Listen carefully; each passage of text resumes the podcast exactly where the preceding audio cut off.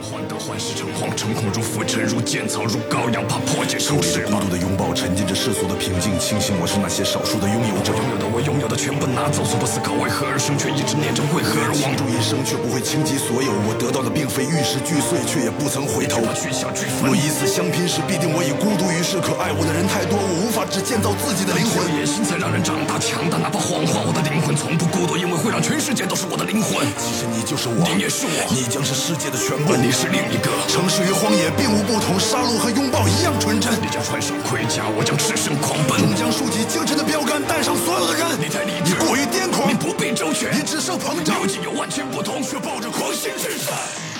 大家好，欢迎收听本期的抓马调频，我是老纪。我是红楼，哎，郑先生，哎，上回说到啊，这个东北二王由沈阳跑至了湖南，之后呢，就再也没有这个相关的消息了。那么二王人间蒸发，哎，嗯这一个月就过去了。过去了。那么这俩人后续又出现了什么事儿？又犯了哪些罪恶的案件？呃，来录节目了。哎，且听老郑 给大家分解啊。这个上回啊，跟大家唠一半啊，我们接着来啊。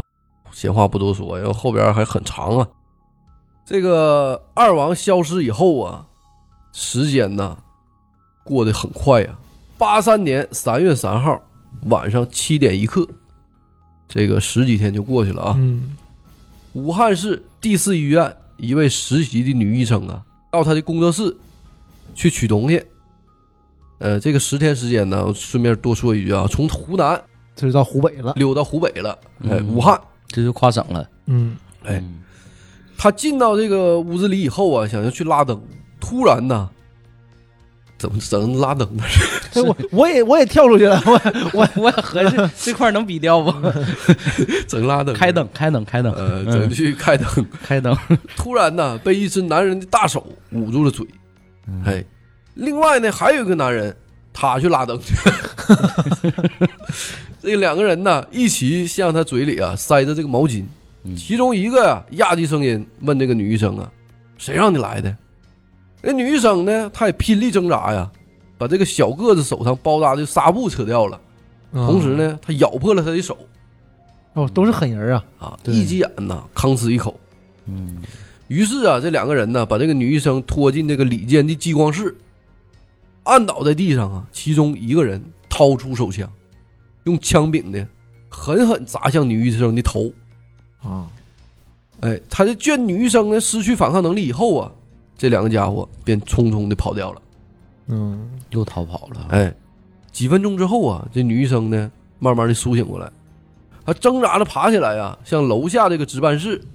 去报告。嗯，值班人员呢意识到啊这个问题挺严重啊，他马上向这个市公安局报案。嗯，市公安局呢迅速派出这个侦查人员呢来到第四医院勘察现场，发现呢两名犯罪嫌疑人进入理疗室以后，把门呢从里面锁上了，嗯从柜子里拿出两条毛毯放在这个一号、二号床上，并铺上枕头。哎，顺便呢，我当时看到这个照片了啊，在这里多聊一句啊，这个屋里呀、一共有八张床，这一号、二号床啊正是紧靠着窗户的两个。啊，他们要是有事儿的好逃跑。哎，二王呢，正是有意的选择易于逃脱的地点。他们选的也挺有意思啊，都是医院，嗯，都是这种就是很大的公共场所，然后还有能住，还有这个房间，哎，人还杂，对，这落脚点选在了医院这种公共场所。啊，这都是有想法的，他肯定是考量过的。你他没有一直都是奔着对医院使劲。你没有别的地方可可以好好藏啊，这里面还有设施还挺舒服的，挺完备的，对，而且你还能偷点药品什么的，对这个还能路处理一好下点伤口，是对吧，那主要是为了这个啊嗯，大家后续往听着往下聊啊。同时啊，警方在清理现场的时候啊，在地上发现了几层染血的纱布嗯和这个罪犯在落在地上的血迹，并拾到了一块这个击碎的手枪的护手胶木，哎，就是手枪把。嗯，嗯呃，公安部啊，在追捕二王的工作组啊，在得到此消息以后啊，十分的重视这一情况，对已经获得的指纹和血迹进行了分析化验，再一次确认了指纹和血迹正是二王其中一人王忠芳的血迹。嗯，老大的老二的，呃，老二的二哥的，嗯呃，这三月二十五号上午啊，十点十五分，李信岩和武汉气阀配件厂的民兵熊继国，在武汉黄孝河岸上的岱山桥头检查站外的公路上值班。嗯，他俩呀，看见一个骑着辆旧自行车的男人，鬼鬼祟祟的从市区方向向检查站慢慢骑过来了。李信岩呢，将红旗一挥，把这自行车给拦住了。嗯并且呢上下打量了一下自行车，见车上呢也没拍照。哎，那时候自行车那年代有拍照对，都有我牌这儿个嘛小时候也有印象，对，自行车上有牌儿嗯，这后座儿下面嘛，啊。后后后几年就没了。嗯一般在大梁上打个牌子，对，他便问骑车的男子啊，说你这牌子呢？这个男子呢随口就回答说：“我这牌儿啊忘带了。”李信言呢又继续问：“你这车登记没呀？”啊他说：“登记了。”那你在哪登的记呀、啊派出所。哪个派出所啊？就这一句话，嗯让犯罪嫌疑人呢露出了马脚。啊，不在派出所儿，哎，话说呀，在那个年代的武汉市啊，登记自行车是武汉市交通中队的活儿啊，这各地还真不一样。你看我们对沈阳，这自行车登记都是在派出所。啊嗯，是你那个要是集中在一个中队的话，那多少自行车呢？对也也累呀、嗯这吞吞吐吐的回答呀，显然就是在胡扯。嗯哎，他们把这个骑自行车的男子啊带到检查站的小屋，在屋里啊，检查站站长王云对该男子进行了审查。王云，哎，谢大脚她闺蜜嘛，对，刘大脑袋他媳妇儿想想他媳妇儿吧，呃，这个嗯总跳出 去，这今天录的。在搜身的过程当中啊，李信言突然摸到了一支手枪，同时啊，李信言大声的向站长王云报告：“站长有枪！”王云呢，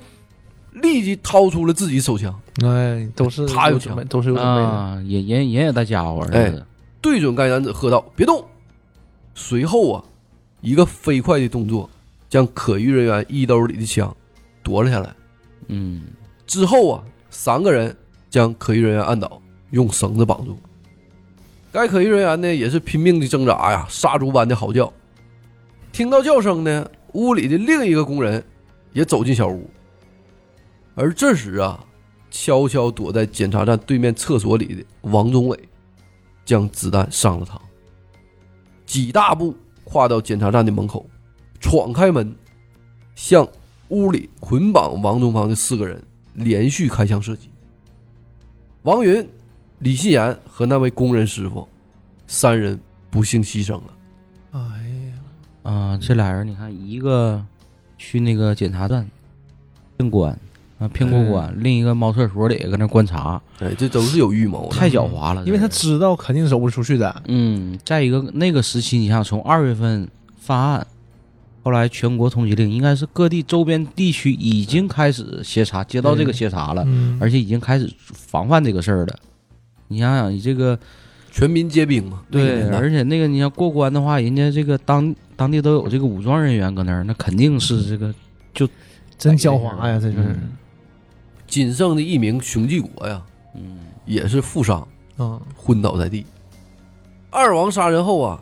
拿走了检查站站长王云的枪，这家伙又又又捡一把枪了。哎，逃离了检查站，掉头啊往市区里跑。不久，一辆东风汽车的司机发现了凶案现场，立即向距离岱山检察院一公里的岱山派出所进行了汇报。此时啊，正在派出所值班的胡指导闻讯后，马上带领三名民兵前去堵截。他们和二王啊迎面奔跑在一条公路上。啊，还碰着了，哎，两下相遇的时候啊，距离不到二十米。二王呢，一见到有公安干警啊堵上来的时候，马上拐向右侧的小路。嗯嗯由于胡指导等人呢熟悉当地的地理情况，他们知道二王所走的只是一条通往武汉轴承厂和这个科研所的这个窄路，嗯，他们就快速的啊到这条路上对二王进行堵截。嗯，布防了，哎，砰砰啊，一场枪战开始了。短兵相接呀，我靠，这个就狭路相激逢，激烈了，嗯对，个这时候又开始互射了。双方啊僵持不下。可惜呀、二王再次逃脱了这场突然遭遇的枪战。这玩意儿穷凶极恶呀！而就在胡指导打电话向市公安局报告战况的时候啊，青年民警赵斌拿起胡指导员的手枪，继续追踪二王。他追到了科研所啊，找到了民兵马炳强，两人呢在科研所大院搜寻二王。嗯，他们在围墙下的通水道里捡到了二王丢弃的弹夹，嗯，嗯，但此时呢，二王人不见了。轴承厂的青年工人呢，詹小健骑个自行车，带着孩子啊上街买菜。王宗伟跑上前去，大喊着：“把车给我！”便疯狂的向詹小健开枪。我操，见人就杀，这是这这这人杀红眼了，这是。小詹呐，嗯，也惨死在血泊中。领孩子买菜，你说哎，二王骑着一辆车呀，跑进了长航科研所大院。院墙呢一丈多高，团团围住大院。二王呢便趴在地上，用手将墙上的通水洞挖开，从低矮的洞子钻出去了，逃之夭夭。哎呦，我这俩人他妈行啊！我操，可反正有一个当过兵，反正、嗯哎，肯定受过相关训练啊。对呀，市公安局刑警大队于十点五十分接到了作战通知，各分局派出所干警全部出动围歼二王。可惜呀、由于这个包围圈呢设计的不是很严密，嗯，二王混迹在人群当中溜走了。二王在逃出包围圈之后啊，再一次的失去了踪迹啊。又消失了。再有他们消息的时候啊，就是一九八三年四月下旬了。又是一个月，又是一个月，哎，公安部啊再次部署，强调把追捕二王与加强基层工作结合起来，与侦破现行案件结合起来，做好干警和群众的教育工作，落实责任制。嗯，这个我虽然听不懂什么意思啊，但这一定是上升到政策层面上了。对嗯，哎但二王呢，在四月份下旬之后，再次了无踪迹。嗯，再见二王啊，就是四个月以后的八月中旬了。哎呀，江苏省公安机关终于发现二王活动在江苏省省内靠近连云港的淮阴市。嗯，嗯，就跑江苏去了。 八月二十九号下午四点，淮阴市百货商店的两名女财务人员提包被抢，嗯，包内啊装有当日营业款二十一万余元。哎呦，这是没钱了，开始抢钱去了，这对，是。可能也是，嗯，嗯这个你想想，八三年的二十一万呢，那就够了，嗯，他就不用干巨别的了款呢。呃，是不是能能顶现在几千万吧？对，你要是逮不着他，那就就就就躲起来了，这就是，哎，嗯，这也是像这个老纪说的啊，没钱活不下去了。嗯，哎八月份开始作案了。案发后，淮阴市公安局立即组织追捕，但是此时啊，这个劫犯呀、同样早已不知去向了。嗯，搜索的过程中啊，搜到了二王甩掉一辆自行车，经检验呢，认定在淮阴市强抢巨款的犯罪嫌疑人就是再次出现的东北二王。二王暴露以后啊，江苏、山东、安徽、河南、上海等省市啊，严密注视二王的动向，动员所有武装力量围歼二王。可嗯狡猾的王家兄弟啊，在淮阴作案后，为避开撒来的法网，迅速远远的离开了淮阴。嗯，他们带着蚊帐、筒袜等露宿山野的工具啊，进山了，连夜骑车，嗯，仅用四十天的时间呢，就由南下呀嗯江苏省横穿安徽省，跑到了江西省。跨啊，省都跨过去了，跨都整省了，个都，是。他们妄图啊，从广东、福建两省南逃出海。嗯，九月十三号早晨八点，江西广昌县民政局的工作人员刘建平走出了机关大门，他去联系啊，制作欢迎复员军人回乡的这个红布的横幅。嗯，嗯突然呢，他看见对面向阳土产商店的门口马路边呢，有一个头顶旧草帽、戴着大墨镜的人。嗯这个人呢，两条长腿横跨在自行车上，左脚尖儿呢点着地，嗯嗯，真随时要跑，哎，右脚踏着脚蹬，嗯摆出随时准备蹬车疾走的架势。身材很高，故意卷曲的身子，像个大虾米似的，这浮在车上，并且呢，有意把这个草帽啊压着眉毛，很低，哎，嗯掩饰自己的真面目。这个不寻常的大个儿啊，马上引起了曾担任过城关团支部书记的刘建平的注意。他故意啊走过去接近此人，离近的时候啊，他见那个人的白衣服啊有点脏的发黄了，嗯瘦长的脸上啊黑乎乎的，好像呢涂了一层油彩。再看这自行车啊，自行车上面呢沾满了泥浆，货架上呢驮着一个大塑料包，显然呢这个人呢是一路奔波而来，嗯，嗯长途跋涉的，一看就是，哎，显出一种正常生活的人呢所没有的这个狼狈之相。嗯嗯当小刘呢避开这人呢，在做进一步打量的时候呢，从商店里走出了一个与骑车人同样打扮的人。嗯不同的是呢，这个人的个子呢稍微矮一点，嗯衬衣呢是蓝色的。他俩分明是同伙，但又故作陌生人。啊，小个子走到离大个子约二十米的地方，嗯推起一辆自行车，骑上去，越过路边大个儿，独自向南奔去。嗯，你装作不认识，哎嗯随后，大个子将车蹬动，距小个子三十米左右，两车呈斜线等速前行。当这个小个子啊停在不远处的邮电局门口的小摊儿的时候啊，大个儿则停在对面的路边儿，嗯仍然是那样挎着车放哨的姿态。嗯刘建平呢，凑到小摊前儿，装作买把刷子，嗯耳朵呢却在竭力的这个收听啊，听那边看说什么，哎，这小个儿嘴巴里发出的一切细小的声音。这小个儿啊，就压低声音说呀：“这个烟多少钱？”刘建平一听，哎呀，这不北方人吗？嗯他就按下判断呐，这两个人呐，绝不是好人。嗯于是啊，他就立刻离开啊，向城关公安局派出所奔去。走了一段路呢，回头看看，两个可疑人员呢，离开了那个小摊儿，又在前面不远处的星火食品店停下。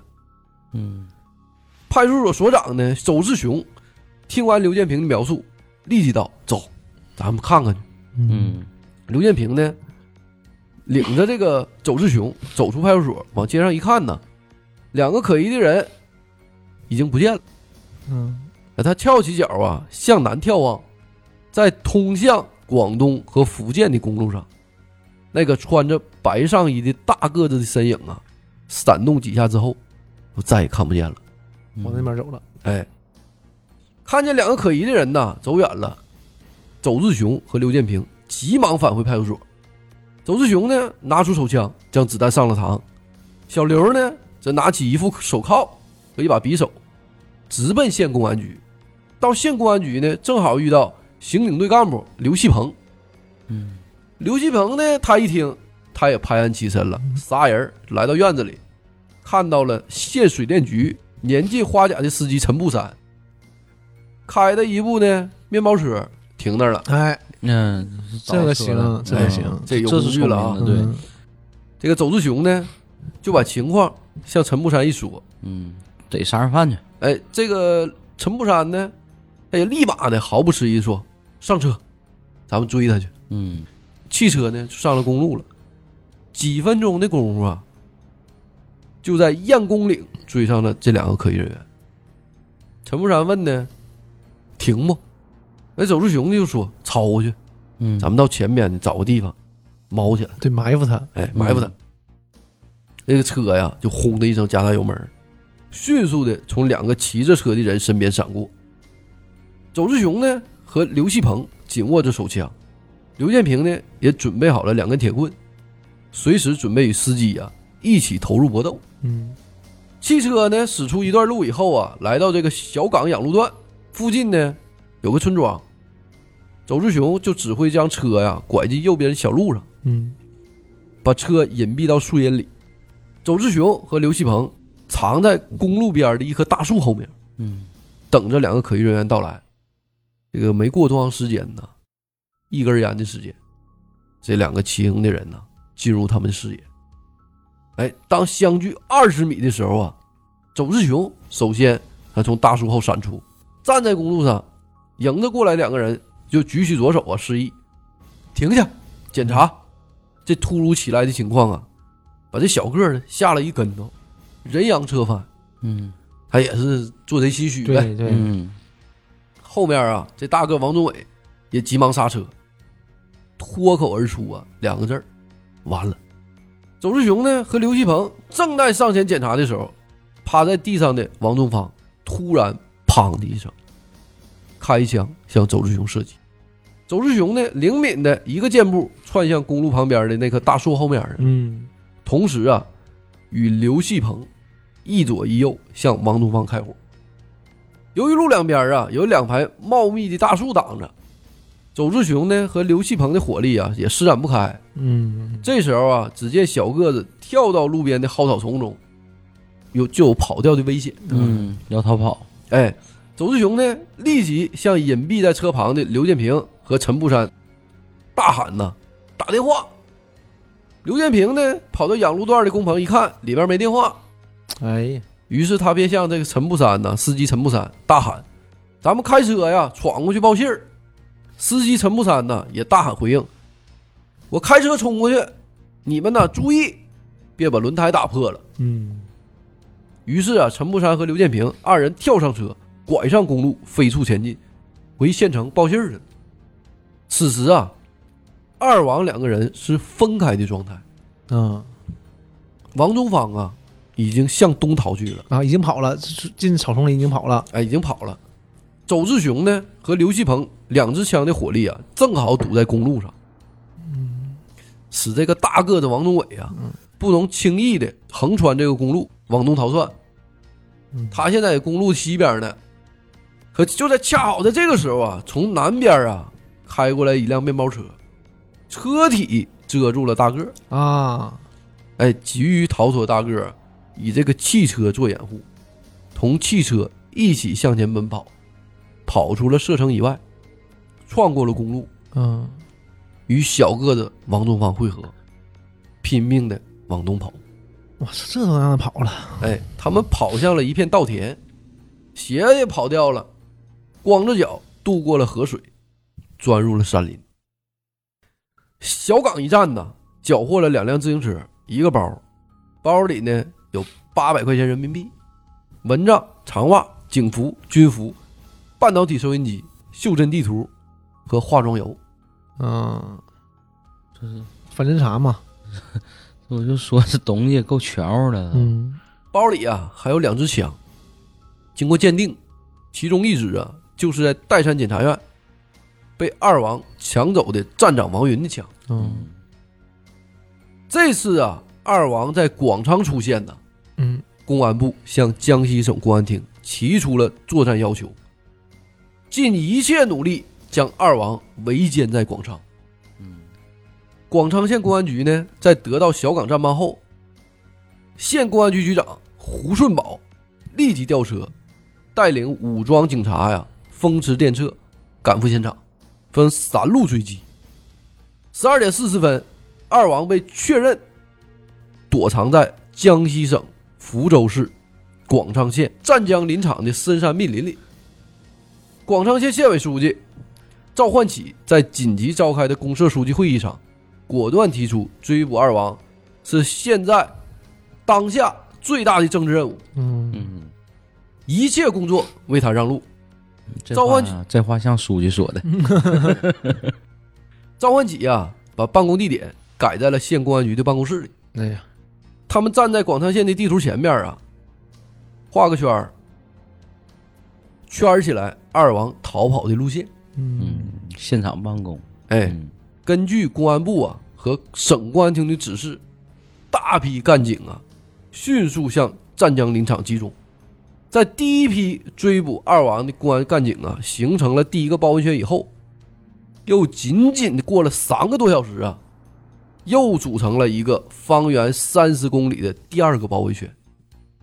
认定二王在广上出现以后，江西省公安厅副厅长杨锡林和处长王维成率领干警，带着警犬赶赴广昌指挥围捕。他们在二王消失的地方啊，连夜展开了工作，并决定召开全县各公社书记紧急电话会议。嗯，开始动员了，哎，嗯调集民兵，组织了第三道包围圈。这妈没个跑，嗯，这真是人民战争的海洋啊！嗯，十四日凌晨一点呢，一个周边一百七十一公里的包围圈也逐渐形成了。时间呢，来到了九月十三号凌晨。嗯，又有几辆警车啊，奔驰在山区的公路上。嗯，江西省省委常委、政法委书记王昭荣，省军区副司令员沈忠祥，省公安厅厅长兼武警政委孙树林遵照省委指示，率领另一批人马赶到了广昌，这嘛还往哪跑？加强对围捕战斗的领导。哎，咱们这个闲话还多说一句啊，我看到这张照片啊，嗯，当时这些人啊在现场指挥呢。这个要是说你能参加到这次围捕当中啊，并且有所斩获呀，嗯这真是一辈子都能提起的英雄事啊迹啊对啊呀、呀、他们拂晓前呢赶到广昌以后，见到了彻夜未眠的县委领导，当即召开了广昌及其周边几个邻县的县委书记电话会议。一个地区更为广阔的第四道大包围圈呢，限定在九月十四日上午十点必须形成。嗯，但是经过呀整整四天的搜索呀，干警们踏遍了两道包围圈里的座座高山，翻遍了座座高山的每个沟沟坎坎的土地，没找着，始终不见二王的踪影。二王是不是已经不在广昌了呢？不现实啊！你这么这跑哪儿去了？这么包围，按理说应该，我觉得应该是出不去的。哎，接着往下聊啊，这个案件进入到非常非常激烈的部分啊。嗯追捕接了近尾声了啊。指挥部经过分析啊，研究断定二王必在广昌，嗯因为四道包围圈呢，赶在二王可能逃出之前呢，就已经完成了。嗯，嗯二王经过小港交火以后啊，无车、无粮、嗯，无鞋，对，还赤个脚，哎跑不快，再加上当地啊语言不通，道路不熟，又怕暴露，断然呢逃不出包围圈。嗯事情的转机呀、出现在九月十七号的夜晚。九月十七号夜晚呢，广昌上空阴云密布啊，山雨倾盆而下。尖峰公社、关前大队、曾家村出现了两个可疑的人物。哎，你这时候出，嗯只要出现人，就是都是有问题的。对哎，进村儿了这是，清晨四点呢，指挥部接到了发现二王踪迹的电话。这时啊，指挥部急速派出江西省公安厅厅长兼兼武警政委孙树森和江西省公安厅副厅长杨锡林，分别率领侦查和搜索小分队，带着警犬兵分两路，赶赴现场追击。同时，在罪犯逃跑所必经的几个路口，派出了武装力量拦截。五点左右，由县公安局刑侦队长高怀玉带领的小分队，在水南大队南坑生产队的一座山上，距离他们三百米的山涧里啊，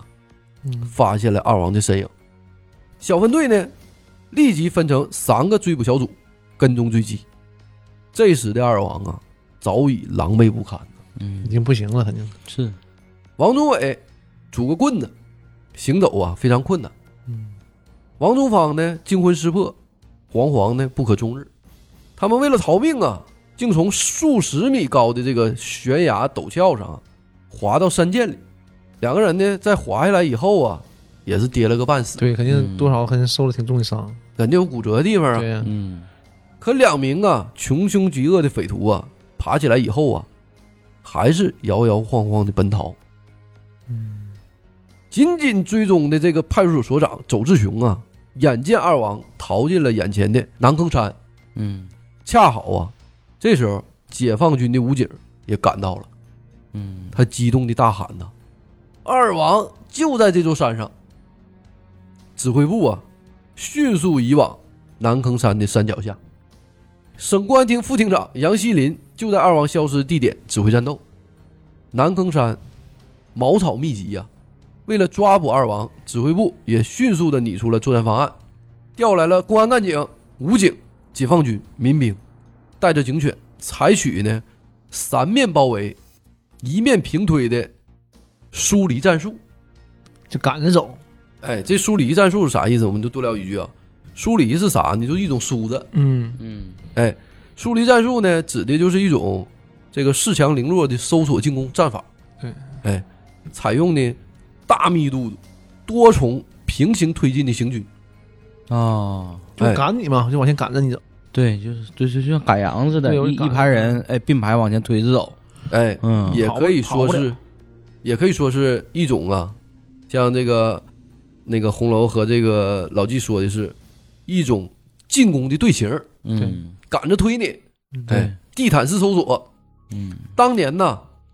小日本儿在国内都是使用的这种战术，对排成一致队形。大家还是这个没有概念的话，你可以想象啊，用来梳头的那个梳子，对，嗯每个梳头的这个齿儿啊，就是一个搜索的士兵。嗯嗯哎，在你梳头的过程中呢，他往前赶。啊，那就像当年搁稻田里追嘎子似的，就是并排那么走，对，然后旁边都给你围上，对所以你围上走不了，走不了，最后给你困在一个地方。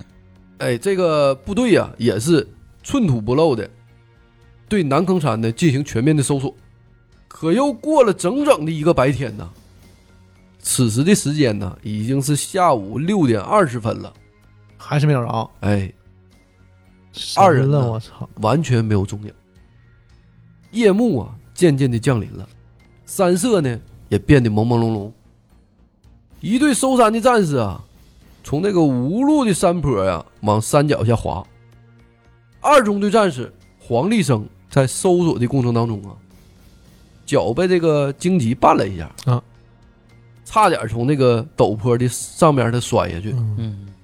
于是啊，他只能顺势从坡上往下滑，嗯，因为这个山呢，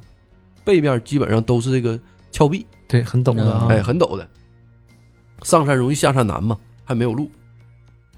黄立生啊，审视着地面，心里琢磨着啊从哪儿下去呢更合适。他一眼呢就选中了一片又浓又密的草丛，嗯，他摔下去不疼啊，嗯他从这儿滑下去啊，正好啊能被这片草丛给接上。啊，不至于呢，因为身体失去控制摔到山崖底下我这也是很玩命的呀，战士们，是啊！你这个时候，你白天你要搜索不着的话，你晚上就黑了，对，很难了，能见度低了，你更费劲呢。更费劲。所以都大伙儿都着急嘛。所以呀、他伸出一条腿在草丛中试了试，然后呢，右腿在前，左腿在后，握着冲锋枪，唰一下从那个陡坡呀、坐滑梯似的滑下去了。正如他本人所预料到的啊，这个草丛接住了他的身体。嗯，他稳住身体呀、继续往下滑的过程中啊，脚下突然碰到了一个软绵绵的东西。这是猫着呢，他随口就嘟囔一句啊，啊，好像有人啊。然后呢，这个惯性使然呢，这身体又不由控制的向谷底滑对下继去续了。往下走了，哎，嗯他就没在乎。嗯，这个王宗伟的脚啊，被这个黄立生给蹬了一下，啊，啊他暗暗的咬住牙呀，掏出手枪，竭力稳住紧张到极点的这个神经。终究啊，他没有扣动扳机。嗯，你这时候你想他他他这个时候精神状态也相当紧张，老紧张了，高度紧张啊！你这战士就从身边过，而且还踹了一碰着你脚了啊！，这不是这不是电视剧吗？这不 是，那我对你像以前俺们玩那个小时候玩那个那个抓人的捉迷藏，嗯你猫起来有人过来的时候，那你这嗯心里很紧张对不对是不是？嗯你何况你是玩命的时候呢，是不是？对突然呢，一声大喊，在这个山谷中啊，好像形成了一道炸雷呀、喊的啥呢？喊的俩字儿啊，有人！啊，战士喊喊出来了，不是他喊的。二中队的副班长啊，甘向清，顺着黄立生选中的部位啊，他一个人走的，哎，以同样的方法滑下去了，嗯，他再一次踩上了王宗伟的腿。哎呀，当他话音刚落呀，伏在草丛中的王宗伟举枪射中了甘向清，嗯，罪恶的子弹呢击中了甘向清的小腹，穿过肝脏，甘向清受伤倒在地上。王宗伟挺起身子，伸手去夺甘向清手中的冲锋枪。嗯，嗯，此刻呀，在甘向清左前侧，又瘦又小的三班战士郑万寿听到枪声，迅速转身，向距他三米左右的王宗伟开枪射击。三米，嗯，王宗伟呀，握住冲锋枪的手松开了，郑万寿的子弹呢击中了王宗伟的左胸，王宗伟立即倒在地上。王宗芳呢提枪赶到，举枪向郑万寿连开五枪。很敏捷的郑万寿啊，一个箭步侧跃进了五米外的一道小沟里。嗯，随着枪声啊，搜索部队迅速由四面搜索到了包围圈。嗯，王东芳呢，一见情况不好啊，丢下还在喘气的弟弟，捡起他的手枪啊，迅速逃窜。嗯，郑万寿呢，也因为过于激动，在冲锋枪啊已经上膛的情况下，连拉枪击，导致啊冲锋枪子弹卡壳，卡住了，嗯哎，没能及时向王东方开枪射击，让他利用这个短暂的时机呀、啊消失在东北侧的草丛中。嗯，他跑了。六点二十五分呢，在战士们将身负重伤的甘向清抬下山的同时啊，训犬员谢竹生等人也将奄奄一息的王宗伟拖下山。嗯，还活着，哎，冯长明呢，立即将这一重要的情况啊，报告给了指挥部。嗯，总指挥部呢，考虑到部队连续十几个小时的搜索，已经十分的疲惫，加上天黑，能见度极差，被捕行动中啊，可能造成部队自己不必要的误伤，对，嗯决定啊，暂时停止行动，困住山头，等明天清晨呢、再进行搜索。对，无所谓，你跑不了了，哎嗯但是啊，冯长明、黄湘敏和刘德贵等临时指挥组成员呢，经过认真的分析啊，认为二王中枪法准、威胁较大的王宗伟，已经伏法了，哎，已经被击伤捕获，只剩下王宗芳孤身一人，正是乘胜追击的最好时机。嗯剩个傻子，无所谓的，哎，如果拖到明天呢，罪犯肯定要趁着夜色伺机逃跑。嗯会造成围捕的更大困难。嗯，所以啊，总指挥部在听取了刘德贵等人的意见后，同意了他们的建议，继续搜索，力争天黑完全解决战斗。于是啊，进一步的搜索开始了。吴登兴背着爆话机，他和中队长陈敏、报务员王海等人深一脚浅一脚，由山坡下匆匆的往枪响的地点赶来。他们紧握呀压满子弹的手枪，在前面开路。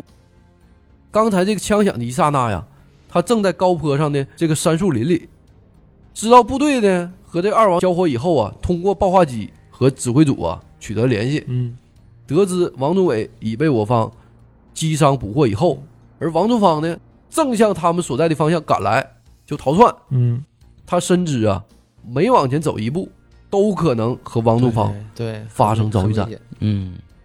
都可能啊遭到藏在暗处罪恶子弹的射击。但他本人呢，依然没有犹豫。唯一让他恼火的是啊，树丛中的露水打湿了他的眼镜儿，看不清，哎，嗯妨碍了呀。本来就因为天近擦黑，能见度极差的视线。是，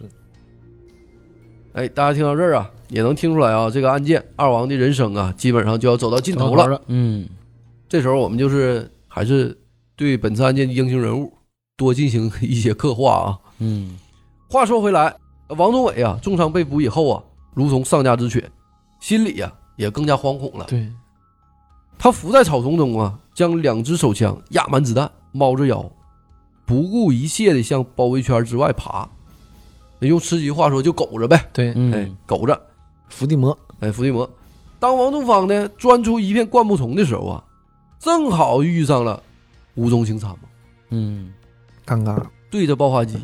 向指挥所汇报情况了。啊！他想重新缩回身子啊，这个时候啊，已经来不及来不了及了，哎，嗯看见了，两人相距不过六七米远，哇，两口黑洞洞的枪口对峙啊，两双眼睛怒目相视。嗯，尽管呢只是短暂的片刻，然而时间在那一刹那呀，仿佛就凝固了。王东方从暗处向吴增兴连开五枪，吴增兴啊当即身中三弹，嗯，透过稍微带着水汽的眼镜片呢，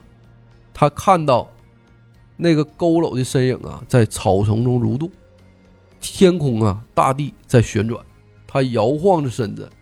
强忍着腹部剧烈的疼痛啊，稳住身体，举起压满子弹的手枪，对准草丛中的那个黑色幽灵般的罪犯，四发子弹呼啸着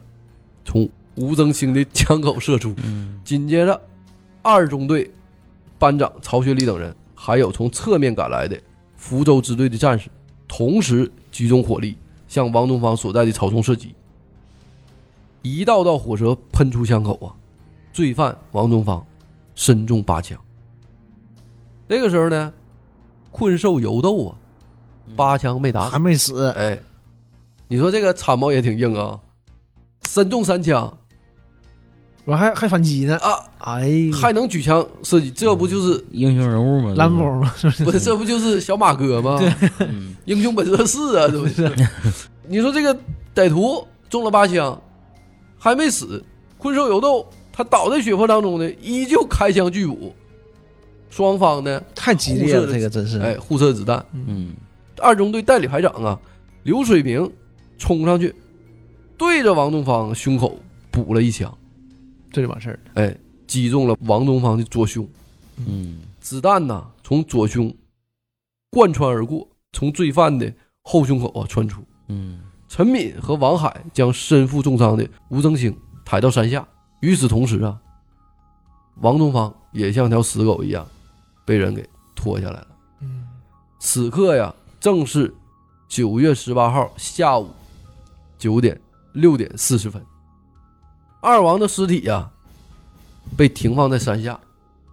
此时啊，逃亡了七个月之久的二王啊，瘦瘪的形象啊，可以说是不堪入目啊。嗯，长须长发，脸色灰白，脚板上呢也是由于长期啊在这个山林里这个奔跑啊，嗯，嗯全是这个血泡，对，肯定都哎是都是这个累累孔洞，嗯干燥的皮肤啊，这个紧裹着棱角突出的这个皮包骨，没人样了，已经，哎，一身瘦的啥也没有了。嗯小个子王东方啊，体重大约只剩下七八十斤，一个公文包啊绑在他的腿上，内有十三万元人民币。嗯，嗯后经法医检查呀，这个两名罪犯的胃里啊也是空空如也，对，啥都没有了，啥也没有，连根草都没了。公安部啊也迅速通过电话向中央领导同志报告，已经击毙二王。嗯，这时候啊，中央领导同志啊谨慎的叮嘱啊，要验明正身呐、嗯，对，领导还是领导，是吧？对对，你别整错了。吧是，哎。随后啊，经过法医鉴定啊，证据确凿，嗯哎，这个被击毙者确实是东北二王，大个子罪犯尸体的上牙第四、第五、第六、第七颗牙齿镶着烤瓷牙，嗯符合王宗伟的牙齿特征。嗯，小个罪犯尸体的指纹呢，与公安部通报的王东方犯罪前科的指纹核对无误。哦，对他有那个犯罪前科。二犯身高、体貌与二王照片和档案材料记载一致。嗯，二犯所携带笔记本上的字迹，经鉴定是王中方、王中伟所书写。嗯至此啊，历经数月的千里大追捕，终于画上了句号。不容易。嗯，这个案件呢，就彻底结束了。总算给这俩人逮着击毙了，恶贯满盈。对，也是这个通过这个事件之后啊，呃，再结合当时的这个国内的治安状况，那当年这个几个大事儿吧，一个是东北二王嗯啊、这个跨省流窜作案，呃，影响巨大。再一个呢，当年还有一个是，呃，应该是国外来了几个游客到中国来旅行，结果呢被一伙人呢给骗走、打劫了，打劫、嗯强奸，并且呢拐卖到山里。我去，啊，后来这个事儿引起很大的这种国际影响，所以呢嗯啊，借着这几个事儿，当时呢政府开始号召进行严厉打击犯罪分子，啊，八三严打是这么来的从此之后开始了这个严打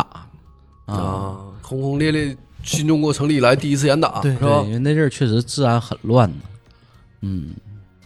哎，聊了这么多呀，我们在惊叹这个这起新中国第一张这个全国通缉令啊，震惊全国的东北二王特大杀人案曲折离奇，同时啊，最后啊，也还是想和大家多聊几句啊。随着这个现代社会法制化的提高，嗯，我公安机关的案件侦破能力啊也越来越强，天网也建起来了，对哎嗯二王事件呢基本上也不会再发生。对，不可能了，没有机会了。因为这个整个这个讲述过程中啊，我们也发现一个情况，就是每次发现这个犯罪分子的这踪迹的时候，往往呢，我们这个形成这个包围网啊，或者是采取这个呃一些处理方式啊，往往是错过了战机，因为当年确实之后的很很正常啊，对因为你当年这个通讯手段也不对那么健对全，对，啊，而且这个你看还得去派出所报案，或者说是打这个电话啥的，也不像现在啊，所以这个确所以实嗯你根本跑不了，现在你往哪儿跑所啊以？当年也确实这个侦破过程中也遇到了这些困难，是嗯，再加上现在是本身这个犯罪分子他也有过这个，呃，当兵的这个经历，对受过这个军事训练，所以说他也有一些反侦查的能力。你看他随身带的这些东西，整个就是野行军的这些装备，对，还有这个化妆用的这个迷彩，你看看，对，嗯。啊，所以他这个基本上二王事件呢也不会再发生了啊，不会了嗯哎，现在能提起来二王事件的也都是些上了点年纪的人，对对啊，年轻人也不知道这个事儿。对，反正是我们小时候听过这个事儿，但是具体什么情况还头一回对对听这个正这详么详细这么对详细的对讲解啊。是，这这老早就听听说有这个事儿小时候就听说二王二王这怎么回事儿也不知道，嗯哎，直到今天，我们仍然呢希望二王事件能够一直警醒着后人，恶人呢终有恶报，相信作恶的人呢，最终将受到应有的惩罚。这连续两期啊，嗯分为上下集，这个东北二王事件，我们就详细的给大家聊完了。对嗯，哎，后续呢，还是希望大家有什么想听的，或者有什么建议，可以给给我我们们留。言，哎好，今天我们就到这儿吧，好哎，嗯嗯再见。再见。嗯